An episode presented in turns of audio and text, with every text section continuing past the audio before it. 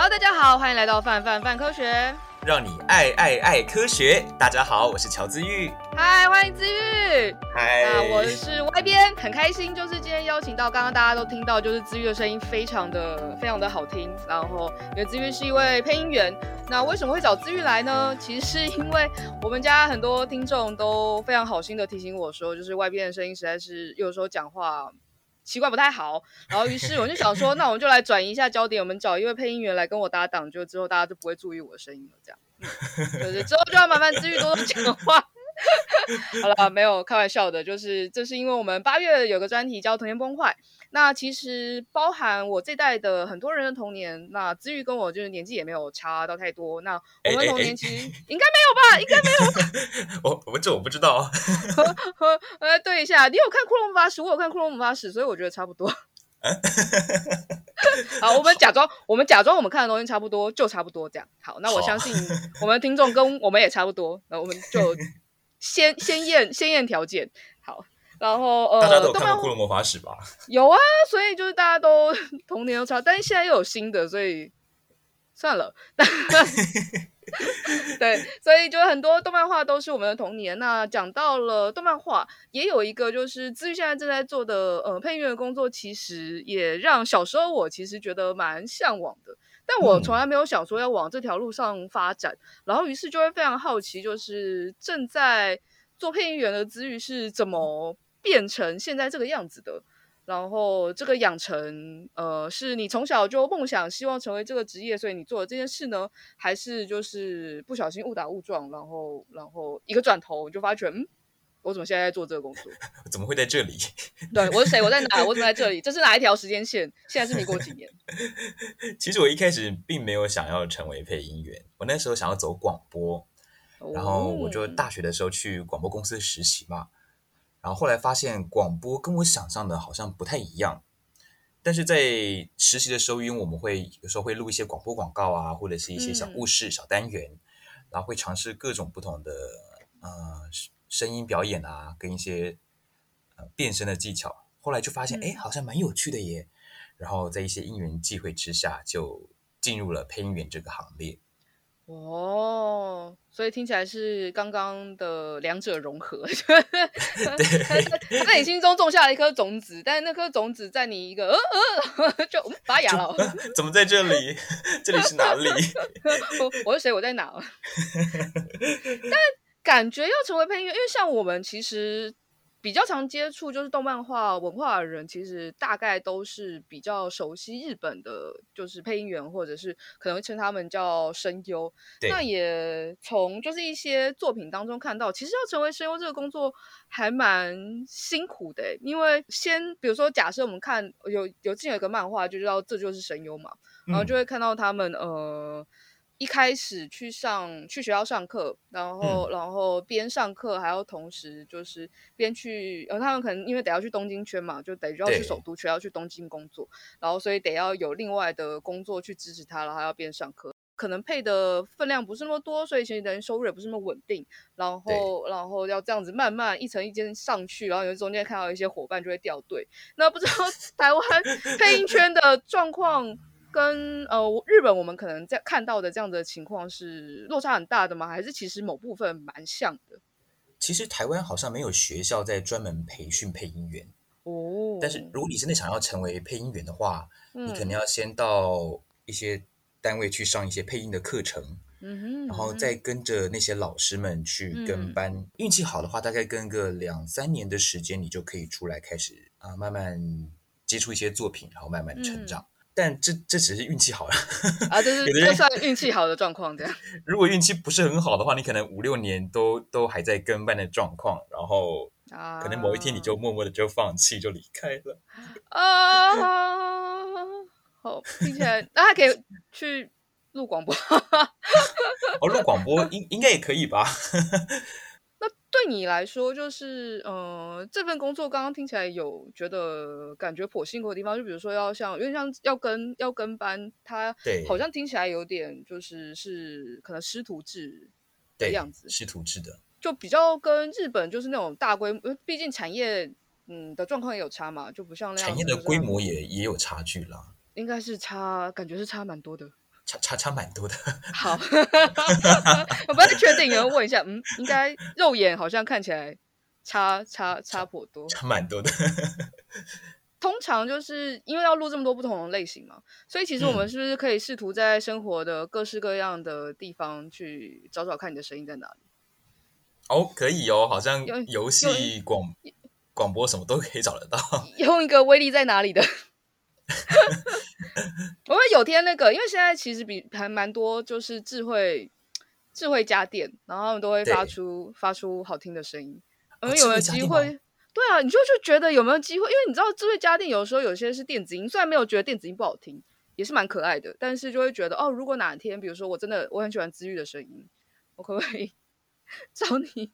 会不会就是你有没有想过未来可能会有就是厂商或者是个人，比如说我个人找你，就是就成为家电吗？对对对对对对，我回家 就我回家就你好，我是你的冰箱。对对对对对对对对对你你的鱼已经不新鲜了，请赶快吃。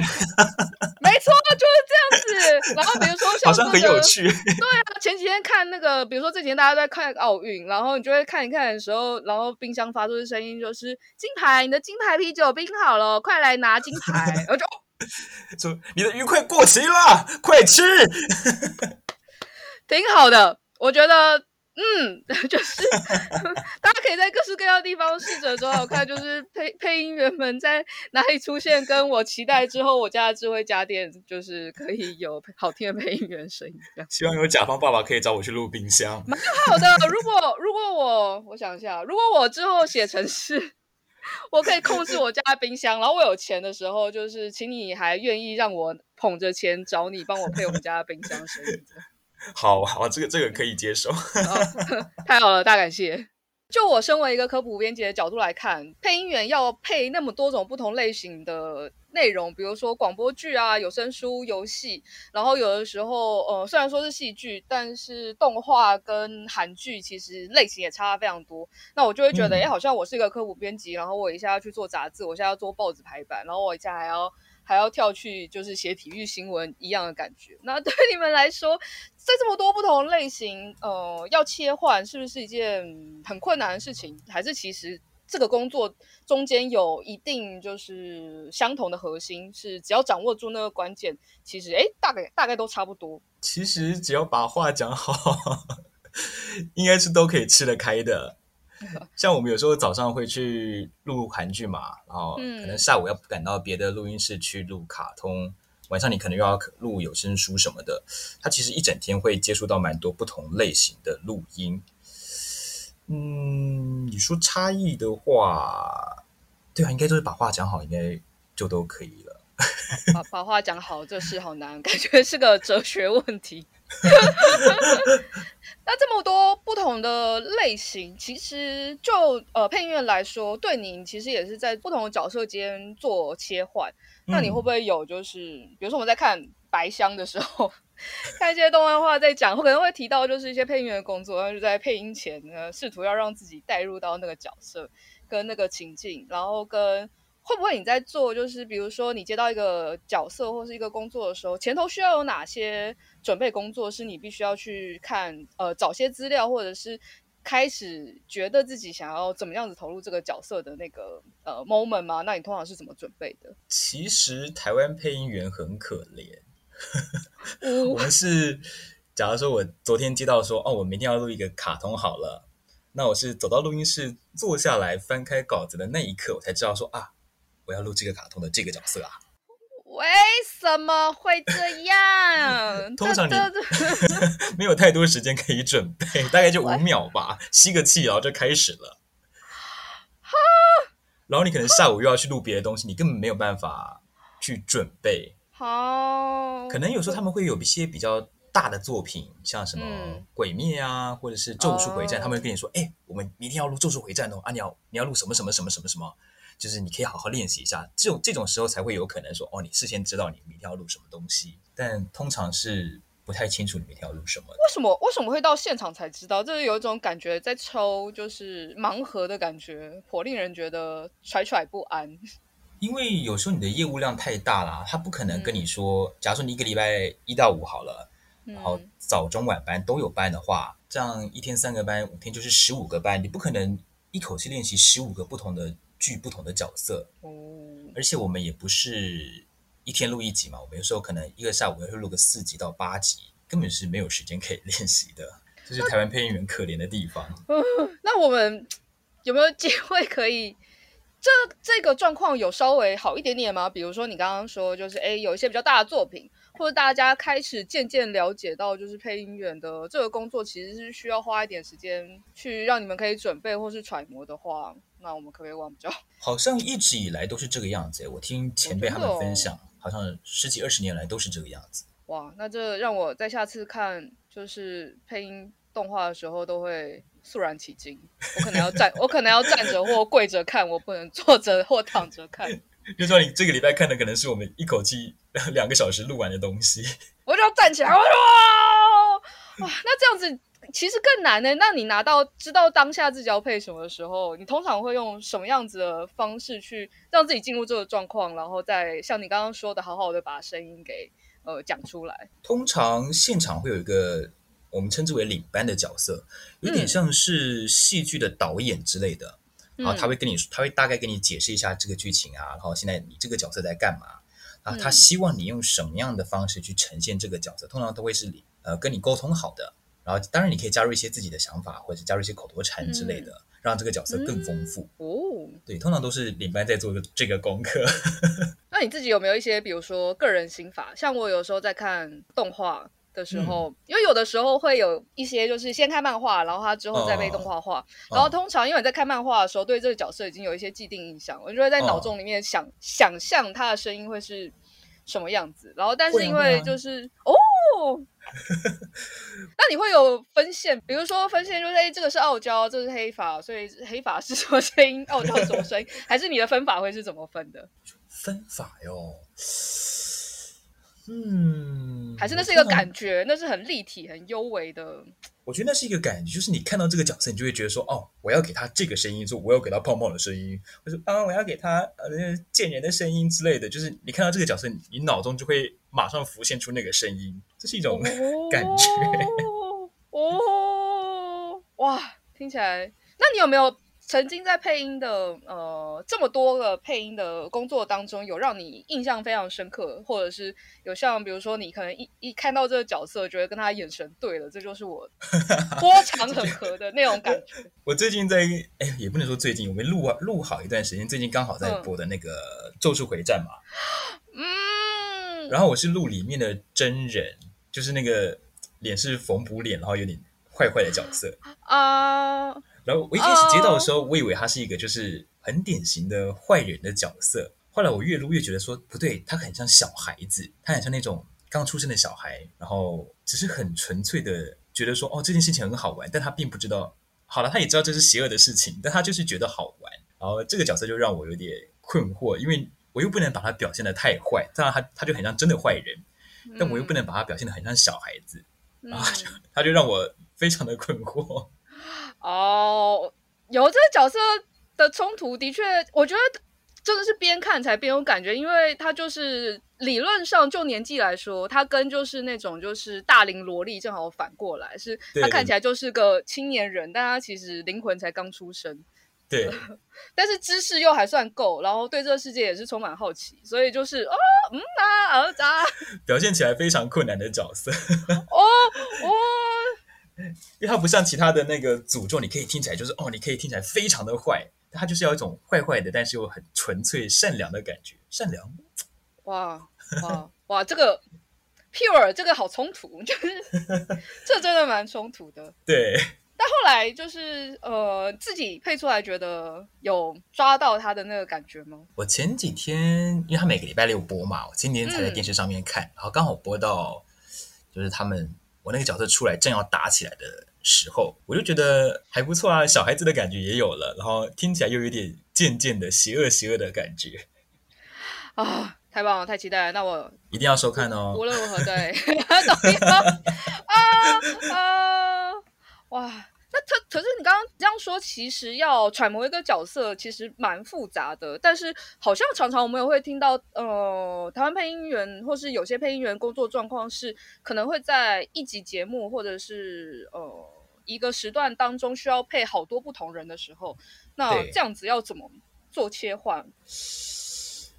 好像没有什么 paper，就是硬着头皮切啊。嗯、通常通常领班会排给你。不会排给你个性太相近的角色啦。假如说你可能会有一个一个是正气凛然的年轻人啊，嗯，然后一个是比较可能憨厚的胖子啊，然后一个是可能奸诈的老人。他通常会给你就是可以，你可以把声音分得很开的角色让你去抓。除非通常是不得已的时候，像是那种什么战争片啊，或是校园剧，就是一眼望过去全部都是年轻人，全部都是男生，这种时候你就你就不用管了，你就录就对了。哦，的确，因为你也你也分不出来，所以通常其实分比较开，比较容易把声音拉出来。但如果类型就是都太相近，反而比较难去做表现，是不是？对，我们那这个时候我们就不会用声音去分，我们会用他讲话的语气。可能这个人讲话比较、哦、他比较亢奋，比较比较嗨啊，然后这个人讲话就比较、嗯、比较平稳，比较没有什么情绪起伏。嗯我们就会用这样的方式去分两个不同的角色出来。接下来就蛮好奇，就是配音员训练通常会怎么样子去训练，让你的声音是可以表现情绪的？因为像我们就是没有受过训练的人，就是我自己感觉怎样，我的声音听起来就是这样。那但要如果要呃试图试图去揣摩，就是比如说荧幕上或是别人的情绪的时候，要怎么利用声音去做到这件事情？你们是怎么训练成这个样子的？因为这好难哦。嗯我们一开始是刚进配音圈的时候，会有跟班嘛，就是你的师傅可能会带着你去踏访各个录音室，然后就看各个不同的前辈录音啊。然后这个时候我就会拿手机偷偷把那个前辈的声音录下来，然后回家我就去模仿说，哎，这个前辈为什么可以变到三种到四种，或是甚至到五六种不同的声音，然后个性可以分得这么开？我就拿手机在那边听前辈录音。然后自己在那边录一句，然后试着去听，看看到底差在哪里。当这个训练你做久了之后，其实你就可以很自然的去呈现出来了。哦，所以比如说声音表现情绪是，呃，应该说，我会觉得用声音表现情绪是一件很难的事情，但其实就你们来说，还要去。揣摩不同个性的人，不同人格特质的人，他可能在面对呃不同情绪的时候，会有的不同声音，或者是他会怎么讲话，语调是什么？嗯嗯，这其实很复杂，不容易，很不容易，就只能靠经验累积，真的只能靠经验累积。哦，所以我一直想偷偷问配音员一件事情是：通常你会有内建几个角色，然后开始在不同的就是配音经验当中，角色逐渐不同类型的角色逐渐往上加，还是我会觉得这既是一个需要在投入前做很多训练的职业，同时也能理解就是在经过就是你们呃这么长的职业生涯当中，它一定开始会有一些累积。通常你那种就是会有累积的感觉是，哎，我这次配了一个很不一样的角色，然后我从中得到了一些。就是就是有点像是我脑袋当中会想象，就是配音员都会有像那个就是 Inside Out 脑筋急转弯里面，呃、里面有五个人格分裂，对对对对。然后我这次多配一个角色，我就在里面多放一个人，然后这个人里面的脑袋里面再再有不同的情绪，然后可以再做调整。然后这次需要的时候，我就把这个人就把它抠抓出来，还是。会用什么样的方式？因为然后开始那个面板就会越来越复杂，然后直到可能比如说，就是假设你要退休的时候，你就会发现那个面板是一零一零二四乘一零二四，都是疯子，全都是疯子。会，这真的是得靠不断的很多作品上的累积。但其实录久了之后，你会发现自己有一些角色你已经做不到了。你可能刚入行的时候，你做得到做得到这个角色。但你录久了会发现，你渐渐做不出那个感觉了。我觉得有点感慨，有点有点像，有点像一个孩子成长之后，会发现你失去了童真还是什么东西的。就是因为声线变了吗？比如说，因为随着我们的可能身体，呃，声线其实不会差太多。我觉得应该是可能你经验累积了之后，你会发，哦、你会渐渐的找不回你最一开始那个声色的感觉。那个时候应该才是你最直接。最有力的表现方式，但你现在已经充满了匠气，已经找不回那个样子了。我觉得这是比较哦可惜的哦。哦，我没想过，我以为想说，哎，我知道那时候我嫩嫩的，我可以揣摩一下那时候嫩嫩的我是什么样子。对，但你那时候，你现在可能办不到那个样子的状态哦，一种失去了什么纯真的感觉。哇，对，有一种，有种，有种失去了失去了纯真纯真的的那种感觉。那在这么多不同类型，就你自己最喜欢有没有最喜欢哪种类型的工作？刚刚讲到可能广播剧、有声书或游戏，他们其实比如说游戏可能是念念文本，然后可能广呃呃，我们想象比如说戏剧或是动画是照着荧幕上面表演他的情绪，他其实还是有不一样的表演方式。对，就是对你来说，你有没有你比较喜欢？然后特别喜欢的表演方式，其实我蛮喜欢录那种那种好莱坞电影，然后他们会把它录成中文。我蛮喜欢录，因为因为他们那种好莱坞电影的演员，欧美演员，他们讲话都很很自然、很流畅，有时候就是很也讲的很快，就很像你一般人在讲话。但可能像日本、韩国的电影，他们的或是或是泰国，他们会表现得很浮夸，就是为了好笑。我反而比较喜欢录那种自然的、轻松的，就像讲话一样的。表现形式哦，有时候我在看，因为日日本也会有，台湾有的时候可能在我们看动画片的时候才比较容易出现，就是哦会有就是。呃，相对于的国语配音，哦、但其实日本也会，哦、因为他们不不呃不不一定会看字幕嘛，所以他们也会有把电影配成就是他们本地语言的习惯。然后那时候我就会看着，就是本身没有那么习惯看这样类型的影片，然后我就会想说，就是因为动画是动画，然后声优的跟配音员的情绪去搭着动画的人发出来的声音，但是因为电影。他其实有演戏的人，他自己本身有的情绪跟，对，因为他演戏出来，他讲出那个声音，然后再通过配音员去揣摩，然后再去诠释，就觉得哇，这又多了一层。其实我就觉得这之间蛮有蛮有意思的。对，有时候我们会遇到那种很不会演的演员，哇，那怎么办？就，就他的，就他的表情是死的，他会说：“我好爱你哦。” 这种时候你就要把它，这种时候你就要把它配的很有生命力。是，我我好爱你，你就，但他的表情非常的死，他的眼神死。对，这种时候你会非常的困扰，你就会说说怎么办？我我的声音跟他的脸搭不上耶。但你要想尽办法帮他加分，让整个故事合理啊。Uh, uh...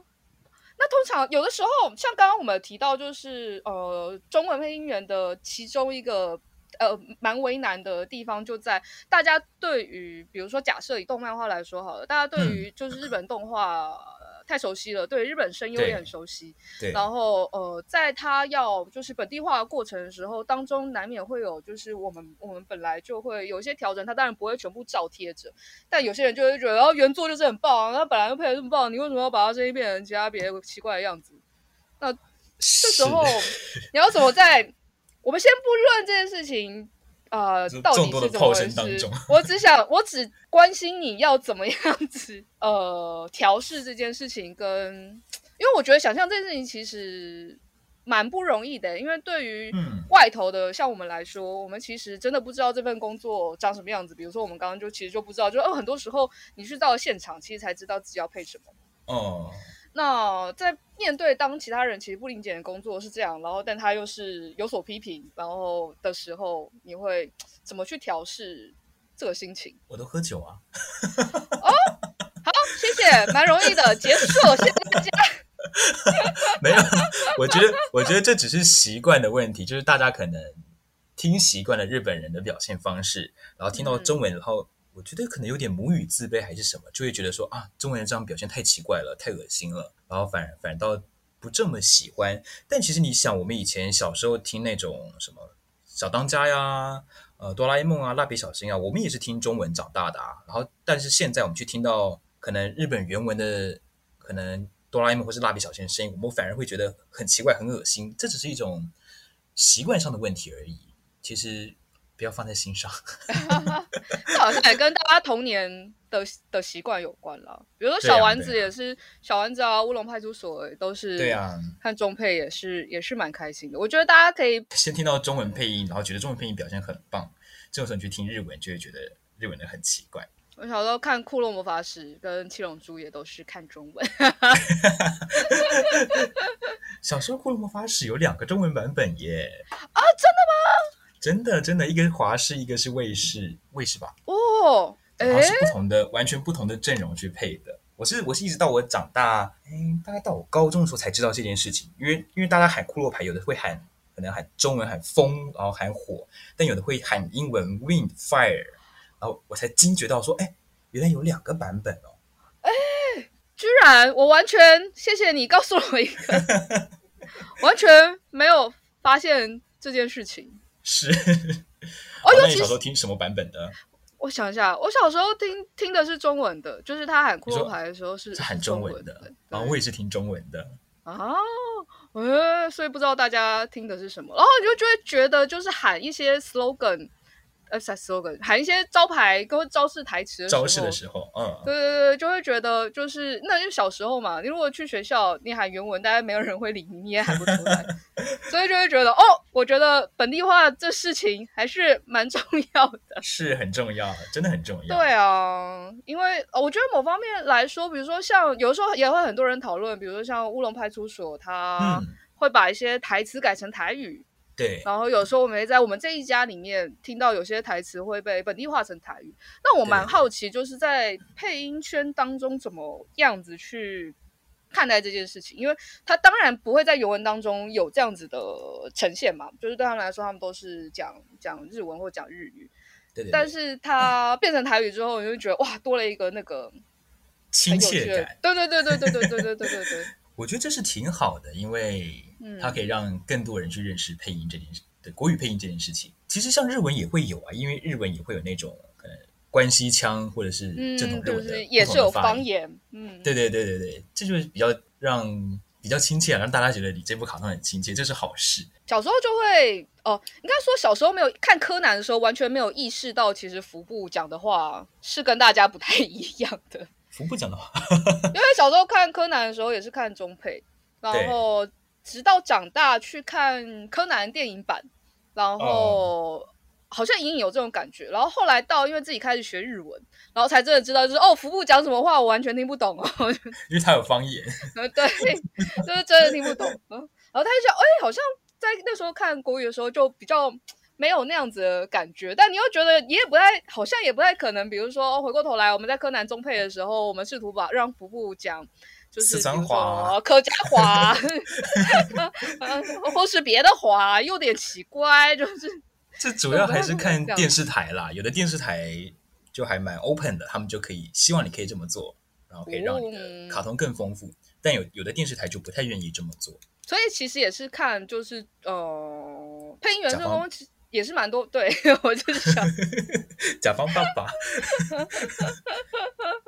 虽然说就是自己当然配音员是人，然后在揣摩就是画面上人的情绪的时候，也会有一些揣摩，嗯、但是同时也会有就是哎，我们也是 受雇于人，那原本 是原本雇主的想象，就是多少还是会影响到作品的呈现嘛，所以一定会一定会。对啊，所以其实配音工作就是不是像大家想的。可能不是像大家想象的那么，比如说自由，或者是不是像大家想象的，就是哦，你们好像很好，每天都在看卡通，没有人大概看一个礼拜你就不想看了，真的假的？那你自己呢？本身就是有被什么样子的戏剧或是呃动画给影响，所以。做这个工作吗？感觉好像没有致命性的原因，但是感觉隐隐约约好像有些影响。其实我一直都蛮喜欢看那个什么宫崎骏跟皮克斯的动画哦，因为从小看到大，然后每看一个可能电影或者什么，我就会被感动到，我就觉得有一天我也要成为这个可以感动别人的人。就这个蛮感动，我我我长大之后就是开始就是比如看了白箱跟看了 New Games，就是在做游戏或者做动画的一些作品的时候，还、oh. 会觉得就是哎，为什么我小时候没有想，小时候明明这么喜欢这些作品，为什么我没有想说要成为就是那些 list 上面其中一个人？那我现在在干嘛的 那种那种感觉？是，是被现实打败了吗？就是会觉得好像长就是自然而然，虽然我也是颇喜欢现在工作。然后，但是中间一个 moment 就会觉得，哎，我在台湾好像要做这件事情，确实不是那么容易。对，确实不容易。然后就会更佩服，就是哇，你可以成为这其中的一份子，觉得哇，希望可以多让一些人，你是会希望多一点人进这个坑呢，还是会先建议大家三思而后行，觉得自己真的喜欢再跳进来呢？我会建议大家三思而后行。哦，虽然我我我刚入行的时候，我前辈也是跟我讲三思而后行，但我就不管。但我现在就是做做做几年下来，我会想一想，也是嗯，三思而后行，就是它并不像，它并没有这么的优渥吗？还是？比如像你刚刚有讲到的，就是哎，会呃，相对来说工作不是那么稳定，这可能是个因素。然后另外在呃呈现自己的，呃呃，在做这份工作的时候，同时也承受一些明明也是喜爱这个作品的人，但他们会给你们的一些压力。还有哪些事情让你觉得就是哎、嗯，做这个工作其实有一些可能在外面看的人没有想象过的一些困难？其实我们的隐性的工时很长。像我们录音，可能录了不起就录个嗯两个小时吧，两三个小时最多，你就可以出来了。但是其实你在事前准备那些稿子啊，那些上字幕的稿子跟一些东西的时候，其实一准备下来，有时候可能会是嗯呃一整个礼拜的时间在准准备这件事情。嗯，然后你的朋友们就很不能理解，说：“哎，你明明就是录两三个小时就可以录完的音啊，为什么你工作时间这么长？”然后，然后这么长就算了，他的收入也不是很好，嗯，就可能可能你在外面打工一个小时一百六，赚的都还比这个多，呃，你就会当当这个时候，现在已经涨到一六五了，那 什么时候的事？今年的事情。每当这个时候，你就会心里就想说。还是我去打工算了。样啦。它其实有很多隐性的公式，嗯，会让你退却，所以我会建议大家三思。那现在想退却了吗？还没有，还没，还没。哦，太好了，我们可以用什么方式支持你呢？用什么方式？多多多多收看我们制作的作品。啊！让让让甲方爸爸知道哦，我们制作的中配的东西是有很高的收视率的，他们才他们也愿意这么做，然后会才会投入更多的资金。好，真的是希望大家就是喜欢看就是这些作品的同时，也可以多多注意呃台湾本地化的这件事情。我真的觉得这件事情其实以前小时候看的时候，的确都会有迷失，觉得我长大之后有朝一日一定要看原文的呃、嗯、影视作品。嗯。嗯但真的就是，我觉得在经过这样子的过程，再回过头来看，就是国语配音的时候，我觉得更能感受到，就是呃，这中间配音员的配音员跟工作团队的用心，因为有感受到他们其实在呃本地化这件事情上面有想要呈现出。想要想要传达的一些意象跟意念，当然不是每部作品都都是这样啦。嗯嗯，但有的时候会有那种感觉，尤其当呃在一些比如说呃比如说在看特色的时候，你有感受到就是他们会去在意在看的读者跟群众，其实跟日本本地是不太一样的。比如说我自己觉得在。呃，看特色的族群，其实，在台湾跟在日本其实有些不一样。那有的时候，我觉得在内容，诶，在这样子的呈现方式，有在照顾到本地读者，会让人家觉得就是，哦，他有在在意，就是在用心，对，对对对对，荧幕前的荧幕前的我们这样子。那你自己身为配音员，你有没有特别喜欢的配音员偶像啊？配音员偶像吗？嗯，或是你的典范？就是刚刚你有说，就诶，有的时候会去。就是参观一些前辈们的工作现场。其实我蛮喜欢日本一个声优哦，叫周周访部哦。哦 我想我想想看，我想想看他录过什么。呃呃，鸽子王子殿下的神功四连。对对对。还有那个《咒术回战》的那个素挪，他最新的是素挪。他因为。走访部的声音，我就觉得蛮性感的。是是，他的声音的确是，是一个我办不太到的声，办不太到的东西，我就很崇拜他。办不到吗？可以试试看吧。我觉得我没有办法，没有办法压得像他这么性感有磁性哦。而且我的声音又是属于比较偏高的声音，所以想要做到这种呃很很词先生有点难。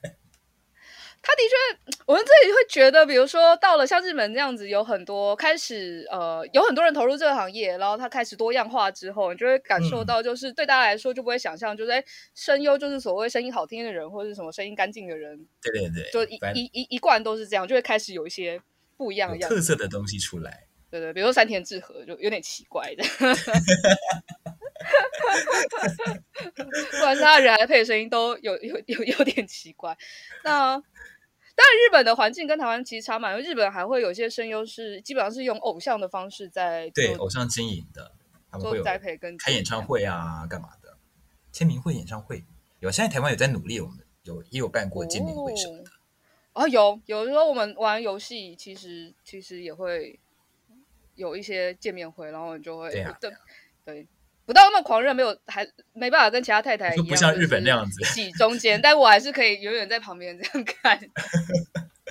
有台湾在这一块有在很努力的想要往前进，会蛮好奇，就是台湾这个产业，我们当然我完全希望就是台湾这个产业可以更蓬勃发展。那这件事情除了大家努力之外，嗯、我其实也蛮好奇，在圈内的人会希会觉得我们的呃台湾配音圈未来样子会是希望像日本那样吗？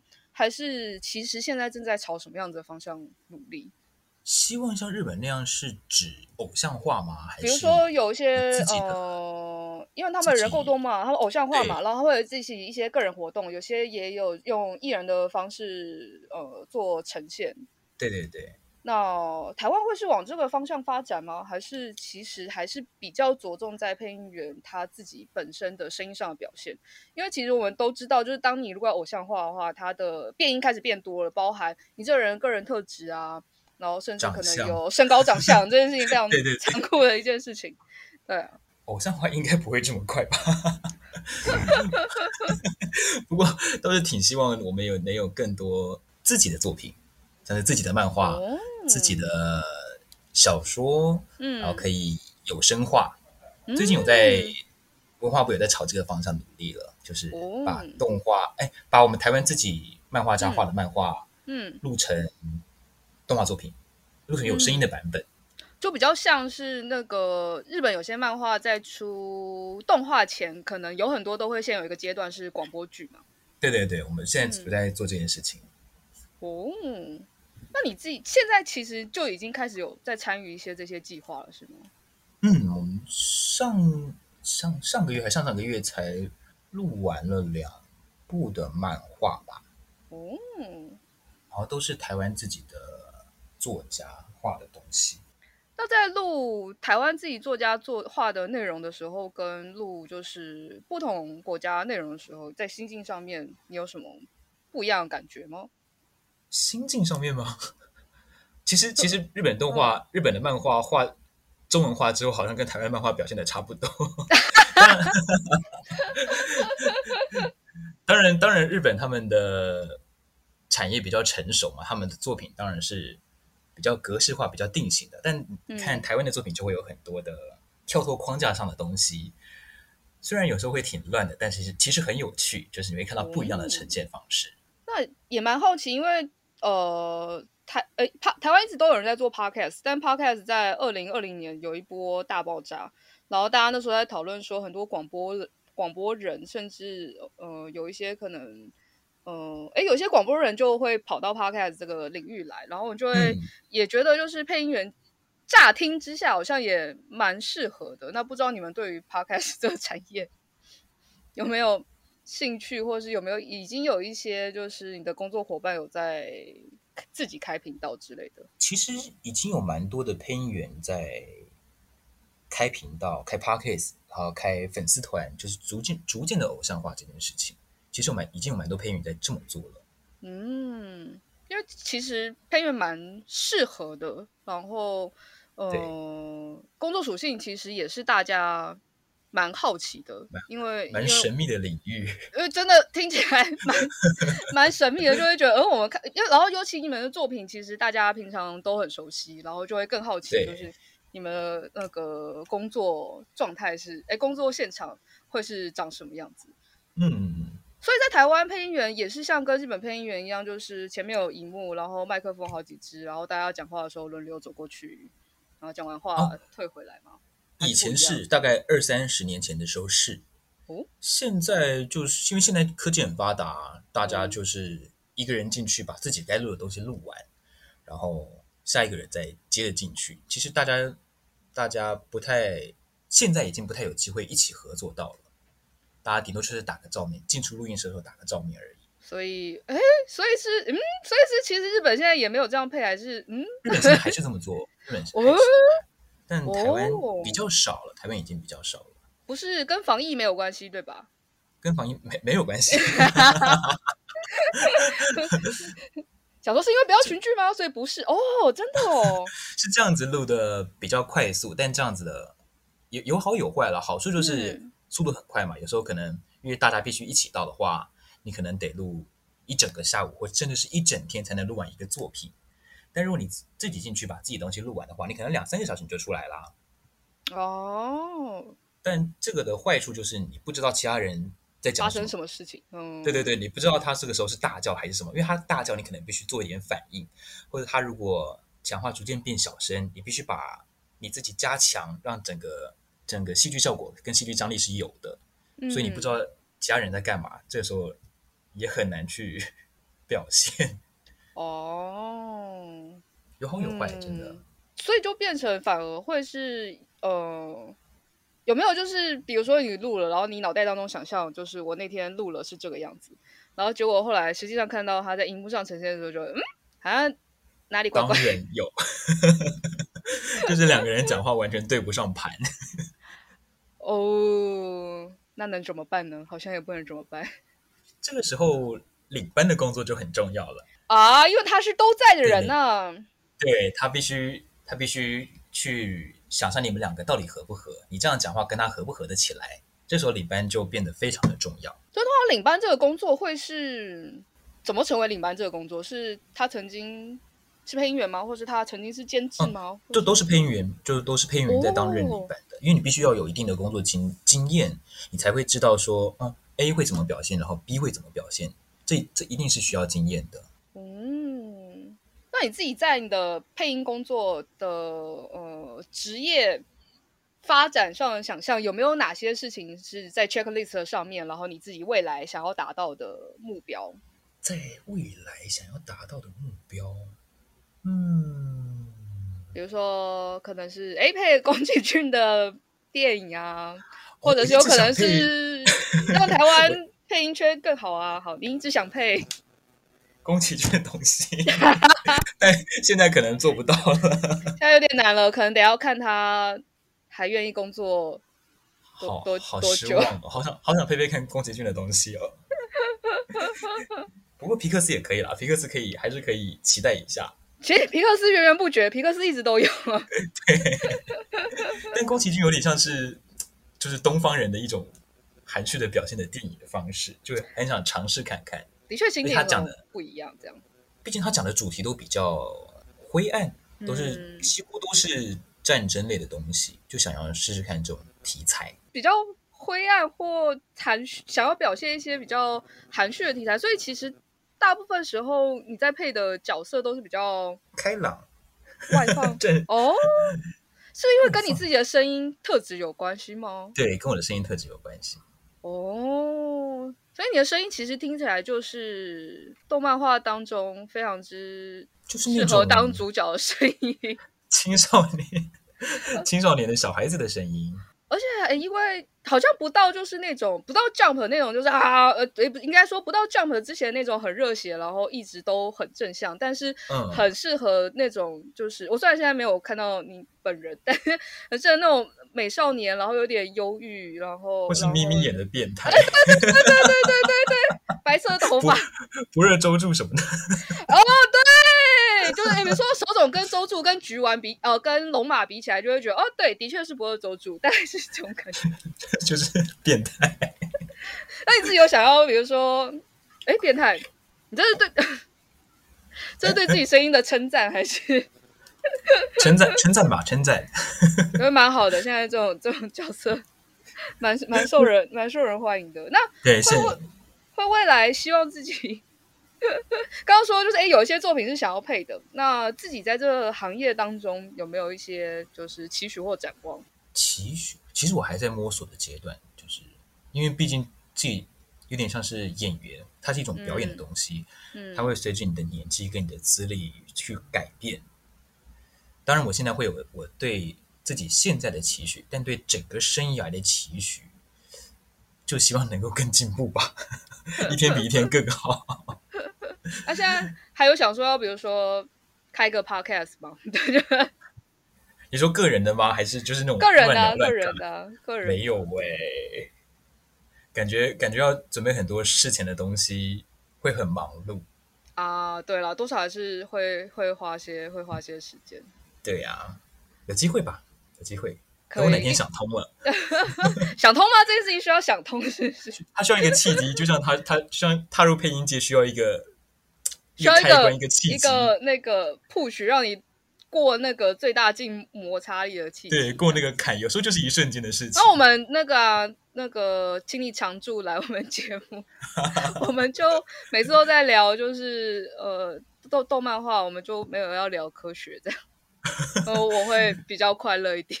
真的吗？真的吗？很快乐啊！这集 超级超级快乐。然后听到哇，周访不顺一，我居然有一天能在我上班的时候聊周访不顺一。听到别人讲这个名字，呃，我我都不敢把我就是上头一大叠乙女游戏拿下来，然后开始翻，就是那上面有周访不顺一。对，虽然他不常配傲娇，因为我很喜欢傲娇。但是我喜欢傲娇款的，是我喜欢傲娇款，所以我觉得你的声音好像微微微的有在我的好球袋当中。嗯、我很常我很常录傲娇款的东西，哦、对，就是那种说什么我才不要，我才不喜欢你嘞，然后其实心里爱的要死。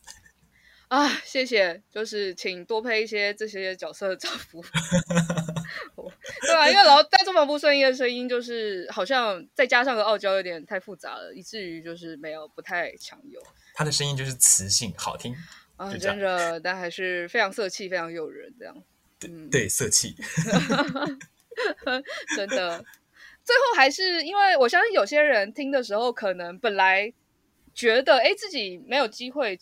做这个工作，可能开始听到这一集，嗯，如果有些兴趣的话，你会建议他可以开始注意什么资讯，或可以开始做些什么准备吗？如果想要进这一行的话，呃，我会推荐大家可以先去上一些配音的课程，去多认识多认识一些老师，多认识一些人脉，把你的人脉建立好之后，你入这一行会相对的容易一点。然后，如果你真的想入这一行，我会建议大家。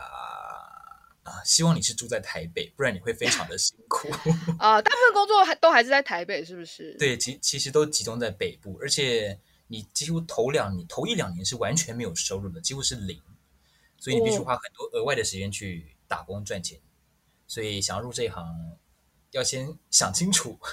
就听起来跟这就是这就是声优的那部漫画状况，好像其实有一些有一点点像。对，你必须拿很多时间去。练习，呃，练习还赚钱打打工赚房租，等于就是有点像在边上课边训练跟边培训，但同时如果你已经呃是把这个当成一份职业投入的话，你还是需要有收入，所以变成得要会抓这两边的平衡，是吗？对，这很重要。听起来颇颇颇辛苦。那嗯、呃，你自己这段时间是怎么熬过的？啊，你说酒酒啊，我都喝酒。OK，好，所以请大家也要让你的肝是好的，然后 可以喝酒，然后有调剂的方式，这样。哦天啊，相对来说，我觉得其实真的蛮辛苦的。是，刚入行真的比较辛苦一点。每次听到这么辛苦的工作的时候，我都很想问说，我们有没有什么可以让未来进来的人不要那么辛苦的方式？呃。哇，这需要很多的努力，因为不单单是观众跟跟这些产业链上的人的努力，还包含了整个社会的风气跟政府。其实，其实好像变成它是一个生态系的，就这个生态系要往好的方向发展，这个节点上面每个人都要做出很努力，很努力，它才会变得更好。然后现在我们其实离那个我们理想的样子还是 有一些。有了，我们在在慢慢往那个方向走了。呃，希望大家可以多多支持台湾配音哦。以后都不看日配了。好了，还是希望有很多就是有意思的计划。除了我们呃熟悉的一些就是动漫画跟戏剧的配音之外，那有一些台湾的相关的作品，或有一些有趣的计划出来的时候，也希望大家可以身体力行的支持一下。那当然，如果想投入这个行业的话，就是当然需要有一些心理准备，然后也希望大家可以多多关注台湾配音圈的发展。这样是。嗯好啊，今天非常谢谢资玉，然后真的是还好有你们在这个行业，我们之后谢谢你们，会带着没没没没没，谢谢你们，我们大家一起很努力这样。好，好，那最后可以就是跟我们的听众说再见吗？谢谢大家收听《范范范科学》，祝大家有个愉快的一天，拜拜。好，感谢，拜拜，拜拜，拜拜。以上就是本集范范范科学的节目内容，听得还不够尽兴吗？成为范科学网站会员，除了文章看到饱，还能追踪作者、留言评论、光点鼓励，同时获得好玩的知识成就、升等练功。快一起加入范科学，轻松玩科学吧！